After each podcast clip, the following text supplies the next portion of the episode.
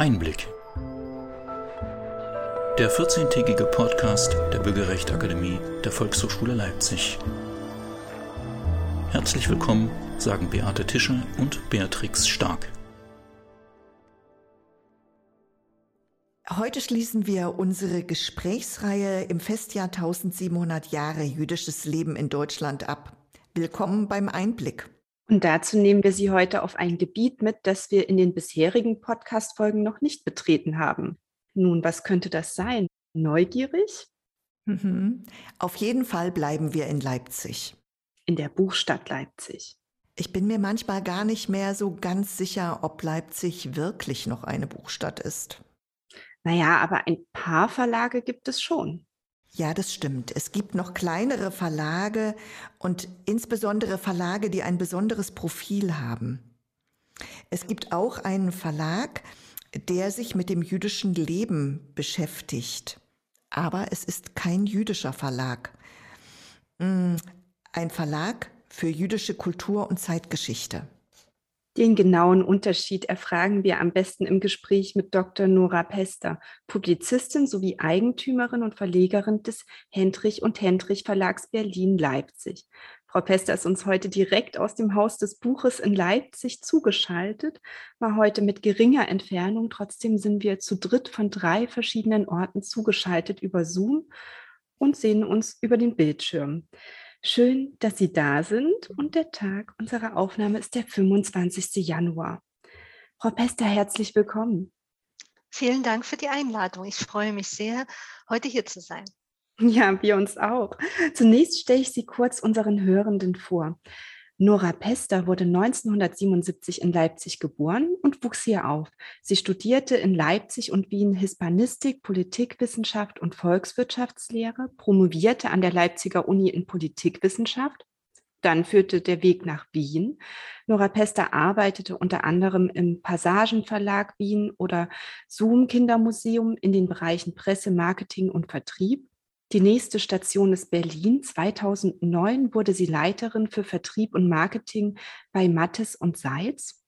Und seit 2010 ist Nora Pester die Nachfolgerin von Gerhard Hendrich und damit Inhaberin und Verlegerin des Hendrich und Hendrich Verlags Berlin-Leipzig. Dessen Programm legt seinen Schwerpunkt auf die jüdische Kultur und Zeitgeschichte. Und seit 2018 ist dieser Verlag in Leipzig im Haus des Buches am Gutenbergplatz. Und abschließend möchte ich noch unbedingt erwähnen, dass Nora Pester seit 2019 Vorstand vom Netzwerk Jüdisches Leben e.V. ist, Kultursenatorin der Kulturstiftung des Freistaates Sachsen sowie seit letzten Jahres Beiratsmitglied der Holger Koppe Stiftung. Frau Pester, Sie sind eine Buchfrau durch und durch. Das hört man ganz klar im Lebenslauf. Sie sind Eigentümerin des Verlags Hendrich und Hendrich mit Sitz hier in Leipzig. Und genau dort wollen wir beginnen. Bitte erzählen Sie uns ein bisschen aus der Geschichte des Verlages und was ihn so besonders macht.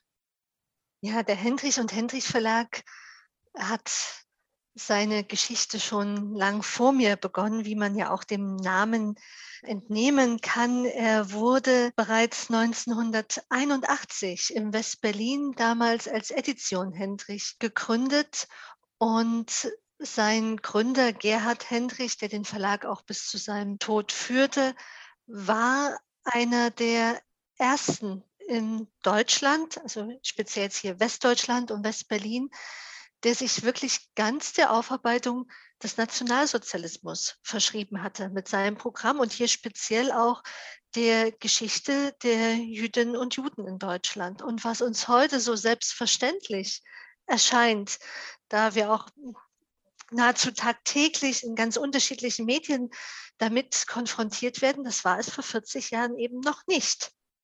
Und die Gründungsgeschichte, finde ich, verkörpert das auch sehr eindrücklich. Also Gerhard Hendrich war eigentlich Drucker, besaß eine Druckerei in Berlin-Steglitz und war sehr anerkannt mit dieser Druckerei, auch in der Westberliner Kulturszene. Und so standen plötzlich eines Tages zwei Lehrer bei ihnen in der Druckerei mit einem großen Manuskript zum Thema jüdische Erinnerungsorte in West-Berlin, aber man muss eher sagen, Orte, die nicht unbedingt offiziell Erinnerungsorte sind, sondern die eben in ihrer Geschichte für jüdisches Leben, aber auch für die Verfolgung durch die Nationalsozialismus, Nationalsozialisten stehen. Und diesen beiden Lehrern war es nicht gelungen, in Westdeutschland oder Westberlin einen Verlag für ihr Manuskript zu finden. Das hat nicht das Interesse erzeugt. Ähm, die, die, Relevanz wurde auch damals offenbar noch nicht gesehen oder wollte auch noch nicht gesehen werden. Und so hat dann Gerhard Hendrich gesagt, der auch bekannt dafür war, dass er solche Themen als Mensch, auch als Drucker nicht scheut, wurde er gefragt, ob er das Buch ähm, setzen und drucken könnte. Und das war letztendlich die Geburtsstunde der Edition Hendrich, weil er meinte, naja, mit der Herstellung allein ist es nicht getan. Das Werk muss ja auch seine Leserschaft finden. Und so hat er dann bis Mitte der 90er Jahre wirklich bis heute beispielhafte Editionen, also die wirklich zu Standardwerken geworden sind, im Bereich Aufarbeitung Nationalsozialismus, auch mit einem gewissen Schwerpunkt auf Berlin veröffentlicht. Und in den 90ern, da war er dann schon so, naja, in seinen 70er Jahren, hat er den Verlag verkauft und hatte da aber ein bisschen Pech, muss man sagen. Äh, der Nachfolger hat den Verlag nicht fortgeführt. Er ist sozusagen mit dem Verkauf eingestellt worden und das hat den doch sehr umtriebigen Gerhard Hendrich so beschäftigt und auch ähm, ja, um sein Lebenswerk gebracht, dass er sich dann entschieden hat, noch einmal neu zu gründen. Und so entstand dann 1998 der Verlag Hendrich und Hendrich mit seinem Sohn gemeinsam. Und den hat er dann eben bis zu seinem Tod 2009 äh, geführt. Und ja, also die, wie ich schon sagte, die Schwerpunktsetzung lag ganz eindeutig bei der Aufarbeitung des Nationalsozialismus. Und als ich dann wirklich zufällig, also das war nicht geplant und man muss es als schicksalshaft bezeichnen, über einen gemeinsamen Freund gefragt wurde, ob ich mir vorstellen könnte, den Verlag fortzuführen. Gerhard Hendrich starb im September 2009 und es gab niemanden, auch nicht aus der Familie, der das hätte weiterführen wollen oder können. Da war dann für mich, als ich mich dazu entschieden habe, auch relativ schnell klar, dass man auf diesem thematischen Fundament aufbauend, aber den Blick auch auf jüdisches Leben erweitern muss. Und dass man nicht nur allein in der Zeit von 33 bis 45 fahren, fahren kann. Also das ist ein Kern, äh, den man nie ausblenden darf. Also ist nun mal inhärent eingeschrieben in das jüdische Schicksal, wenn man es so nennen möchte. Aber es gibt eben sehr, sehr viel davor und vor allem auch danach zu erzählen. Und das war so die wichtigste Veränderung, wenn man so möchte, in der ja, neuen Geburt, in der zweiten Geburt des Verlages dann 2010. Was ist denn vielleicht das Wichtigste neben mutig sein, was Sie aus der Zeit mitgenommen haben? Ja, also mit dem Wort Mut bin ich grundsätzlich sehr zurückhaltend. Das ähm, mhm fällt für mich noch nicht in die Kategorie mutigen Handelns. Da würde ich andere Maßstäbe für ansetzen. Ähm, also diese Offenheit und auch Neugier, die Fähigkeit äh, zuzuhören, sich auf andere einzulassen. Also das ist schon etwas, was mich in den Anfangsjahren sehr geprägt hat oder was ich überhaupt in dieser Intensität über, erstmals in meinem Leben so wahrgenommen habe. Also zuhören, das bezieht sich auf all diejenigen, die den Verlag über Jahrzehnte schon begleitet hatten, all die Herausgeberinnen, Autoren, die ja auch mir wieder ihr Vertrauen erstmal neu schenken mussten, wofür ich wahnsinnig dankbar bin. Sie hätten ja auch sagen können, das Kapitel ist damit für uns abgeschlossen oder die ist ja noch viel zu jung und unerfahren. Also, hm, dass sich da Menschen, die sich überhaupt nicht kannten, ich habe ja vorher dort nicht gearbeitet und ich war auch erst wenige Monate in Berlin überhaupt ansässig. Ich habe davor in, lange in Wien gelebt und davon Leipzig. Ich kannte eigentlich niemanden in Berlin und hatte dann gleich diesen, nach äh, zehn Monaten ungefähr, völlig überraschend diesen Verlag vor mir. Und also da sich auch wirklich darauf einzulassen und gleichzeitig naiv genug zu sein, um auch zu sagen, ich mache das jetzt mal ein bisschen anders oder ich habe die und die Idee, was haltet ihr davon? Also ich glaube, es braucht wirklich diese gute Mischung und die lernt man dadurch, auf Erfahrungen zu bauen, diese einzubeziehen und nicht zu ignorieren, aber gleichzeitig auch zu sagen, ich sehe die Dinge mal komplett neu. Und so habe ich das dann eben in Bezug auf jüdisches Leben, jüdische Kultur der Gegenwart auch getan. Mhm. Und habe gesagt, da gibt es nichts Vergleichbares bisher in Deutschland. Warum eigentlich nicht? Und man begibt sich auf dieses Terrain. Natürlich nimmt man auch das eine oder andere Fettnäpfchen mal mit, aber das gehört auch dazu. Und ich glaube, das ist auch das, was wir jetzt in diesen Jahren so gespiegelt bekommen, dass auch das ganze Team sich dem so furchtlos gestellt hat und gesagt hat, erzählt uns jetzt eure Geschichten und was bewegt euch und was wollt ihr und vor allem, dass man auch die Vielfalt jüdischen Lebens akzeptiert und nicht glaubt, man muss jetzt einer ganz bestimmten Richtung folgen und äh, es ist ja so vielfältig, von säkular, sprich komplett unreligiös bis orthodox. Das Spektrum ist gigantisch und das auch ähm, anzuerkennen und im Verlagsprogramm wiederzuspiegeln und auch so ein bisschen die, die jüdische Streitkultur da als Wert mit aufzunehmen. Man sagt ja nicht umsonst, ne? drei Juden, vier Meinungen, da ist wirklich was dran. Und das nicht als äh, Schwäche oder Belastung zu verstehen, sondern wirklich auch als diskursiven Wert einer Auseinandersetzung. Also da habe ich auch eine Weile gebraucht, um das für mich so anzunehmen. Aber mittlerweile, also würde ich mir wünschen, dass dies auch noch mehr in der Mehrheitsgesellschaft, der sogenannten Mehrheitsgesellschaft reflektiert wird, dass Debatte, Streit, Diskussion nicht unbedingt was Negatives ist, dem man aus dem Weg geht, sondern dass man auch offen führen kann. Ja, dem kann ich nur zustimmen. Ich möchte gerne noch auf den Namen ganz kurz zu sprechen kommen. Denn der heißt ja Hendrich und Hendrich Verlag Berlin-Leipzig. Was hat es denn mit Berlin und Leipzig auf sich und wie sind die Wurzeln? Ja, also äh, wie schon gesagt, der Gründer war Gerhard Hendrich, damals eben zunächst der Edition und mit der Neugründung 1998 äh, hat er eben seinen Sohn mit an Bord geholt. So war es dann auch Hendrich und Hendrich, der Sohn, führt auch heute noch in Berlin das größte Antiquariat Berlins, Henwag äh, in Steglitz. Also das ist so seine Leidenschaft. Und der Namenszusatz Berlin war dann schon mit drin.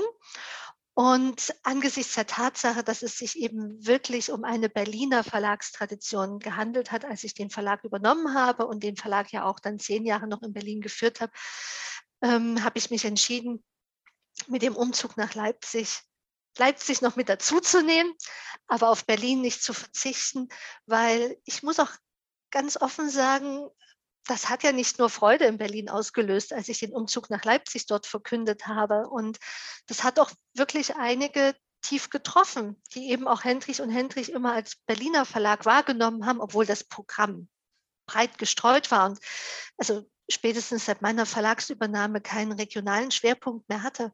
Aber so wollte ich auch damit ein bisschen signalisieren, naja, also die Berliner Geschichte des Verlags ist nicht vergessen, aber es beginnt eben ein neues Kapitel mit Leipzig und auch das wollte ich sichtbar machen. Hendrich und Hendrich ist kein jüdischer Verlag und Sie sind auch keine Jüdin. Wie kommen Sie mit dem, mit dem Thema Ihres Verlages zurecht, Frau mhm. Pester? Also, dass wir dieses Attribut jüdischer Verlag nicht äh, verwenden, hat wirklich damit zu tun, dass wir auf keinen Fall in eine religiöse Schublade gesteckt werden wollen, weil wir auch gerade mit unserem Programm zeigen, dass eben jüdisch sein, jüdisch leben, äh, jüdisch denken weit über religiöse Dimensionen hinausgeht. Und also deswegen haben wir uns ja auch diesen Untertitel Verlag für jüdische Kultur und Zeitgeschichte gegeben. Und es hat natürlich, wie Sie das eben schon erwähnt haben, auch etwas mit meiner Identität zu tun, die also ähm, nicht konfessionell ist und die ich auch keine jüdische Familiengeschichte habe. Warum habe ich mich trotzdem entschieden, das zu machen oder habe mich auch dieser Verantwortung gestellt? Ich gebe zu, dass ich im ersten Moment auch Zweifel hatte, ob das richtig ist und ob ich das darf. Und nun stand hier der Verlag letztendlich vor dem Aus. Also hätte ich nicht gesagt, in dem Moment, ich mache das, wäre der Verlag mit Gerhard Hendrich gestorben. Und so habe ich mich dann sehr schnell mit Herausgebern und Autoren, Autorinnen, die jüdisch sind und dem Verlag eben auch schon lange treu waren, beraten und habe sie auch um ihre Meinung gebeten, wie sie das einschätzt und ob wir das gemeinsam realisieren können. Und als mir dort dieses Vertrauen geschenkt wurde und mir auch klar war, ich muss ja als Verlegerin nicht alles machen. Also ich habe ja auch eine ganz klassisch geschäftsführende Aufgabe wie jeder andere Unternehmer oder jede andere Unternehmerin. Ich mir ein starkes, inhaltlich kompetentes Team dazu hole, sowohl an Autoren als auch an Herausgebern, ist das, also funktioniert das sehr, sehr gut. Das heißt, ich habe mich immer und sehe mich auch noch heute in der Tat auch als Unternehmerin. Ich handle eben mit dem Gut des Buches, aber vor allem, da lege ich auch viel Wert drauf, ich bin keine Papierhändlerin, ich handle mit Themen und Geschichten. Also das ist mein großes Ziel, meine große Aufgabe, dies zu platzieren in der Öffentlichkeit in unterschiedlichen Formen. Und irgendwann habe ich dann sogar mal wahrgenommen, dass es möglicherweise sogar ein Vorteil ist, dass ich selbst nicht Jüdin bin, weil wie gesagt, viele unserer Publikationen, unserer Partner kommen unmittelbar aus dem jüdischen Kontext. Aber ich bin dadurch natürlich auch unbelastet, was jegliche Strömung angeht, muss mich jetzt nicht zum liberalen oder zum orthodoxen Judentum bekennen oder dem verpflichtet fühlen. Und es ist natürlich auch einfacher, ohne diese familiäre Geschichte mit diesen Themen zu arbeiten. Also weil ich glaube, die, das sehe ich ja auch an befreundeten Autorinnen und Autoren, die Belastung ist sehr, sehr viel größer, wenn man eben nicht auch eine gewisse persönliche Distanz dazu haben kann und da die eigene familiäre Geschichte da immer wieder eine Rolle spielt. Und deswegen ähm, glaube ich, dass wir das ganz gut in dieser Konstellation umgesetzt haben. Ich kann mich gut erinnern, wie Sie, ich glaube, das muss Spätsommer 2018 gewesen sein, als Sie umgezogen waren nach Leipzig und da so ein großer Jubelaufschrei, will ich es mal sagen, durch die Leipziger Bücherwelt ging und es hieß, ja, jetzt kommt Hendrich und Hendrich nach Leipzig und oh, wie toll und das stärkt uns ganz fantastisch. Aber ich weiß auch, das haben Sie mal, glaube ich, im Frauenliteratursalon bei uns auch erzählt, dass da auch Stimmen waren, die gesagt haben, um Gottes Willen, jetzt geht sie auch noch ins braune Sachsen. Das kann doch wohl gar nicht sein. Wie soll das überhaupt gehen? Erleben Sie mit Ihrem Verlag auch Bedrohungen? Also wir als Verlag, als Institution eher selten. Ich will aber nicht verhehlen, dass es Autorinnen und Autoren sind, die direkt immer wieder mit Schmähungen oder unsachlicher Kritik konfrontiert werden. Also wenn Sie auf unseren Umzug vor ja mittlerweile dreieinhalb Jahren nach Leipzig äh, anspielen oder daran erinnern, das war schon eine sehr extreme Situation, auch weil wir damals im August hierher gezogen sind, als diese unsäglichen Ausschreitungen in Chemnitz stattfanden mhm. und Sachsen dadurch wieder einmal aufgrund seiner rechtsextremen Szene überregional stark im öffentlichen Fokus war. Und deswegen, dass wir gerade in diesem Moment hierher gezogen sind, hat natürlich, das kann ich auch irgendwo nachvollziehen, äh, bei Teilen unserer Partner und auch Leserschaft Irritationen äh, gesorgt, aber wir haben auch sehr, sehr viel Unterstützung da drin erhalten und ich glaube, mittlerweile sieht man auch anhand unseres Programms, dass wir hier sehr gut angekommen sind.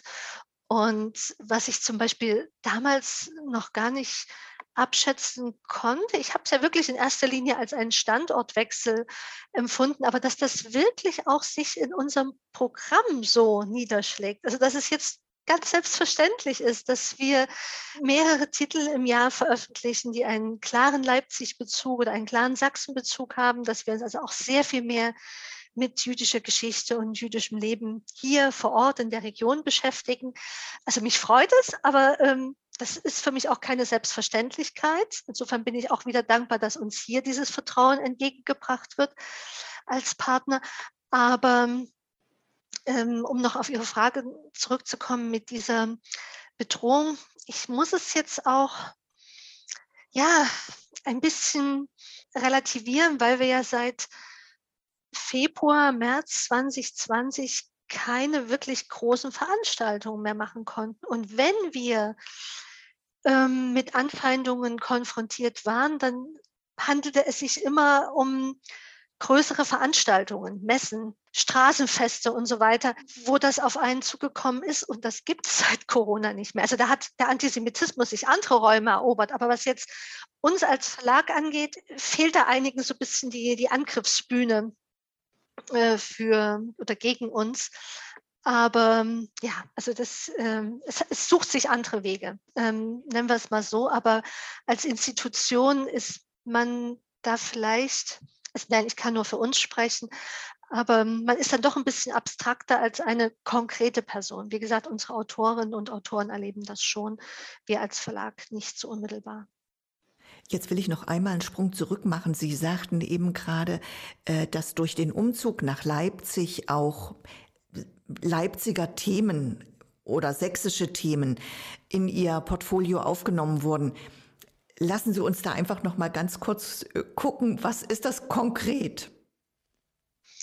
Ja, also um mal zwei Beispiele jetzt aus dem letzten Jahr 2021 zu nennen, die ich exemplarisch nehme. Das ist einerseits eine sehr schöne Kooperation mit dem Stadtgeschichtlichen Museum gewesen im Rahmen ihrer Ausstellung über jüdische Verleger in Leipzig, wo wir die Begleitpublikation dazu veröffentlichen durften. Und also das Tolle an diesem Projekt war auch, dass eben mal Verleger und Verlage ins öffentliche Leipziger Bewusstsein zurückgeholt worden, die vielleicht nicht nur die ganz großen Namen waren. Ne? Also Kurt Wolf, Verlag, wo die, die Kurt-Wolf-Stiftung ja auch noch heute ihren Sitz hier im Haus des Buches hat. Und so ist sicher mehreren bekannt, auch Edition Peters, Hinrichsen äh, als Verleger kennen vielleicht noch ein paar mehr, aber da wurde uns erstmal wieder so bewusst, wie viele Verlage es in Leipzig gab, deren Eigentümerfamilien jüdisch waren, die aber in ihrem Programm überhaupt nichts Jüdisches hatten. Also die ganz allgemein publiziert haben, alles, was ja damals wichtig war und dem Zeitgeist entsprach. Und das war mal wieder für uns auch so symptomatisch, wie jüdische Familien fester Bestandteil der Leipziger Gesellschaft, auch des Leipziger Bürgertums waren, ohne dass sie sich jetzt selbst oder auch durch ihre Arbeit per se als jüdisch definierten. Sie waren Leipziger und Unternehmer. Ähm, das war ein Projekt. Und das andere, das für mich auch eine sehr schöne Wieder- oder Neuentdeckung gewesen ist, ist Friedel Stern, Israels bekannteste Karikaturistin, die aber gebürtig aus Leipzig kommt. Und Friedel Stern musste als junge Frau Leipzig verlassen. Ihre Mutter hat den Holocaust nicht überlebt. Sie wurde ermordet, aber sie hat noch dafür gesorgt, dass ihre Tochter nach Palästina auswandern konnten, äh, konnte. Also alle Kinder, sich selbst, wie gesagt, konnte die Mutter nicht mehr retten. Und Friedel Stern wurde in Jung Israel sehr schnell als Zeichnerin und vor allem auch als Karikaturistin bekannt und hat da wirklich einen großen Namen. Also es gibt eine große Sammlung heute im Cartoon Museum Holon bei Tel Aviv mit ihren Arbeiten. Sie wird in Yad Vashem äh, geehrt, weil sie auch an, an Yad Vashem einen Teil ihres Nachlasses gespendet hat und sich auch immer wieder für die Wiederentdeckung anderer äh, jüdischer Künstlerinnen und Künstler eingesetzt hat. Aber in Leipzig wusste man nicht mehr wirklich viel über sie. Sie war mit einem Teil ihrer Arbeiten auch mal ja, Gast der Karikaturenausstellung gewesen, aber es gab zu ihren Lebzeiten nie eine große Einzelausstellung mit ihren Werken, die wirklich sehr witzig und charmant und auch zum Teil frivol sind und politisch. Und also war wirklich eine große Künstlerin. Und ja, so war es uns wichtig, auf ihr Leben, aber vor allem auch auf ihr Werk mal wieder einen Fokus zu richten. Und das haben wir im letzten Jahr getan, eben mit einer Biografie und einem jüdischen Kalender. Und das wollen wir fortsetzen. Also wir haben auch an, an Eva Wexberg mit einer jüdischen Miniatur erinnert, die sicher zu den bekanntesten noch lebenden Zeitzeuginnen aus Leipzig gehört. Am 2. März feiert sie ihren 100. Geburtstag in den USA und sie hat immer wieder in Leipzig ihre Geschichte erzählt und ist dann auch mit der jüngeren Generation ins Gespräch gekommen. Und auch ihr haben wir eine Biografie widmen dürfen. Die Leipziger Buchmesse soll in diesem Jahr nun endlich wieder stattfinden. Also Sie haben ja vorhin schon gesagt, es sind wahnsinnig viele Veranstaltungen ausgefallen. Leipzig liest ist ja etwas, was die Buchmesse immer begleitet hat. Werden Sie damit dabei sein? Wenn sie stattfindet, werden wir dabei sein. Also wir sind ähm, angemeldet. Wir haben auch schon Veranstaltungen im Rahmen von Leipzig liest geplant. Ich möchte aber nicht verhehlen, ähm, dass wir das mit einem ambivalenten Gefühl tun. Also ich glaube, keiner von uns wünscht sich äh, mehr oder wir alle wünschen uns eine Rückkehr auch in die Messenormalität, in die Begegnungen und Debatten und das Gewusel und all das, was dazugehört. Das werden wir nicht erleben, auch nicht in diesem Jahr. Wir wissen um die notwendigen Einschränkungen und wir sehen es, auch in einer gewissen Weise als Leipziger Verlag als unsere ja, Verpflichtung oder Verantwortung an, auch die Präsenz zu zeigen und zu sagen, wir stehen zu dieser Messe und wir stehen auch da, wenn nur ein Viertel der Besucher kommt. Aber es ist nicht ganz einfach. Also es ist ja auch immer eine ökonomische Frage. Ne? ja, trotz Unterstützung, auch so eine Messe kostet Geld, auch personell. Und wir wissen noch gar nicht, wie es sich anfühlen wird, wenn man dann vier Tage dort mit Maske steht, ja, vor vielleicht einem Viertel der üblichen Besucher, Leserinnen, Leser, Zuhörer, Gesprächspartner. Das ist jetzt nicht nur mit Vorfreude begleitet. Also das äh, verhehle ich nicht. Und wie gesagt, ich sehe es auch ein bisschen als unsere Verpflichtung und Verantwortung, eben auch als Signal gegenüber der Stadt und der Messe, aber es ist weit weg von dem, was man als Normalität oder auch als normale Vorbereitung auf so ein Ereignis bezeichnen könnte. Ich glaube, da geht es denen, denen, die da hingehen als Besucherinnen und Besucher, geht es wahrscheinlich ähnlich. Das ist wirklich eine sehr schwierige und sehr persönliche Entscheidung. Ich möchte Sie zum Abschluss unseres Gesprächs, also die Zeit verfliegt ja immer so schnell, nochmal fragen, äh, wenn sich jetzt jemand erstmalig mit dem Judentum beschäftigen möchte, was würden Sie ihm an Literatur empfehlen, entweder aus Ihrem Verlag oder generell? Wenn ich noch nicht so wirklich viel unterwegs war und ich möchte mich mit dem Judentum beschäftigen, was hilft mir da? Wo, welche Literatur kann mich hinführen?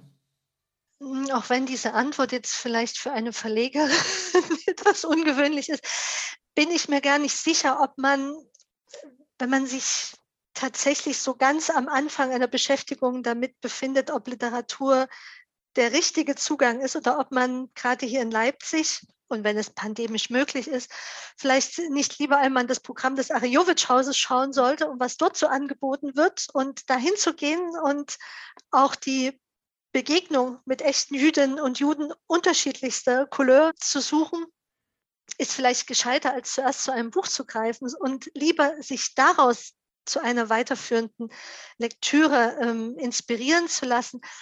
Aber so kann ich natürlich nicht antworten als. Ich muss noch ein Buch rausholen. Und da muss ich sagen, hm, gibt doch diesen Spruch, Liebe geht durch den Magen. Und das ist, glaube ich, bei Kulturen und Religionen nicht unbedingt anders. Ich würde zu einem Kochbuch greifen. Und wir haben vor äh, wenigen Wochen das Buch einer jungen angehenden Rabbinerin, äh, gebürtig aus Italien, Miriam Camarini, veröffentlicht. Das heißt Rezepte und Gebote. Und da geht es um Essen und beten in verschiedenen religiösen Kontexten. Und das finde ich deshalb sehr schön, weil einerseits macht sie es mit einer gewissen Ironie und auch Augenzwinkern. Man hat sehr interessante Rezepte und man nähert sich nicht nur aus dem Judentum daran an, sondern nimmt auch gleichzeitig noch Christentum und Islam mit in den Blick. Und ich finde, es ist eine schöne Brücke, auch um Gemeinsamkeiten zu entdecken. Und also ich würde sagen, ja, Essen und Esskultur und die auch damit verbundenen Feste, Rituale, Zeremonien, es ist immer ein guter Zugang. Wir machen das auch demnächst. Äh, es wird im ja, späten Frühjahr, frühen Sommer erscheint ein Food Guide Jüdische Küche, mit dem man quasi durch ganz Europa reisen und die Vielfalt jüdischer Esskultur entdecken kann. Aber das finde ich als Einstieg ganz gut. Also mein unmittelbarer Tipp, Rezepte und Gebote von Miriam Camarini, das ist im wahrsten Sinne des Wortes leichte Kost, ähm, ohne dass es äh, banal wäre. Das finde ich jetzt wirklich ausgesprochen spannend, weil wir haben vor, bevor wir das Gespräch mit Ihnen geführt haben, mit Juna Grossmann gesprochen, die ja auch Bloggerin und Journalistin ist. Und auch die hat ein Kochbuch empfohlen. Das finde ich total, total faszinierend. Also Liebe geht wirklich durch den Magen und es ist so, so Alltag und es ist wahrscheinlich auch mit einer gewissen Leichtigkeit verbunden. Super. Okay, wir werden das auf jeden Fall in den Links aufnehmen, dass wir da hinführen können. Und jetzt halte ich mal hier rein und Bea erzählt uns, was es mit dieser Tasse auf sich hat. Genau, wir möchten Ihnen gern noch die Volkshochschultasse zusenden. Auf der steht Vielfalt zusammen genießen und die kann man nicht käuflich erwerben, sondern bekommt man, wenn man einmal Gast im Podcast Einblick war. Genau, und damit sind wir schon fast am Ende und wir bedanken uns bei Ihnen, Nora Pester, für das Gespräch, für die Eindrücke, für die Anregungen zum Kochbuch und so viel mehr. Vielen Dank. Es hat mir große Freude bereitet und vor allem freue ich mich darauf, dass wir uns hoffentlich bald auch mal wieder in echt begegnen können. Oh ja. Oh Bea, jetzt wird uns beiden der Kopf vor so vielen Büchern und Tipps und Einladungen. Und bevor wir jetzt uns ganz von Ihnen verabschieden, liebe Zuhörerinnen und Zuhörer, möchte ich noch einen Tipp weitergeben, den ich selbst mal bekommen habe von Jutta Scharschmidt. Jutta Scharschmidt ist die Gründungsmutter oder Mitgründerin von Leipzig liest gewesen, hat über viele, viele Jahre gerade die Leipziger Buchmesse begleitet. Und sie hat in einem Frauenliteratursalon als großen Buchtipp das Buch von Urs Fees Sommer in Brandenburg uns damals empfohlen. In diesem Buch äh, wird erzählt, wie sich 1900, ich glaube 37, 38 jüdische Jugendliche vorbereiten, um nach Palästina zu gehen. Das heißt, sie lernen dort Landwirtschaft und es ist eine, eine wirklich sehr warmherzige, wunderbare Geschichte, ein wunderbares Buch. Das will ich hier an dieser Stelle noch einmal empfehlen. Und dies war damit unsere letzte Folge im Festjahr 1700 Jahre jüdisches Leben in Deutschland. Wir waren mit der Verlegerin Nora Pester im Gespräch. Wie immer finden Sie alle Links und Shownotes, also die Begleitinformationen, auf unserer Webseite www.bürgerrecht-akademie.de. Und natürlich freuen wir uns über alle Kommentare und Nachrichten, die Sie uns senden. Wie immer können Sie den nächsten Podcast Einblick der Bürgerrechtsakademie der Volkshochschule Leipzig in 14 Tagen hören. Fürs Zuhören bedanken wir uns. Wir, das sind Beatrix Stark und Beate Tischer. Zu unserem Team gehören außerdem noch Nadine Rangosch, die die Technik für uns macht, sowie Iris Stage, Eva Riemer und Gesine Oltmanns hinter den Kulissen. Und wie immer, bleiben Sie neugierig.